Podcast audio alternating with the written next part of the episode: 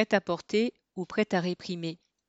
Le quotidien britannique The Guardian signale que la direction de l'entreprise Jaisen de Rangoon, sous-traitant de l'enseigne Primark, a tenté d'empêcher ses 1000 ouvriers de manifester le 18 février, les enfermant dans l'usine pendant plusieurs heures.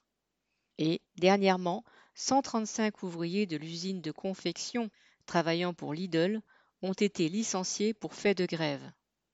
De nombreux militants syndicaux, dénoncés par leurs patrons et pourchassés par la police, ne rentrent plus chez eux.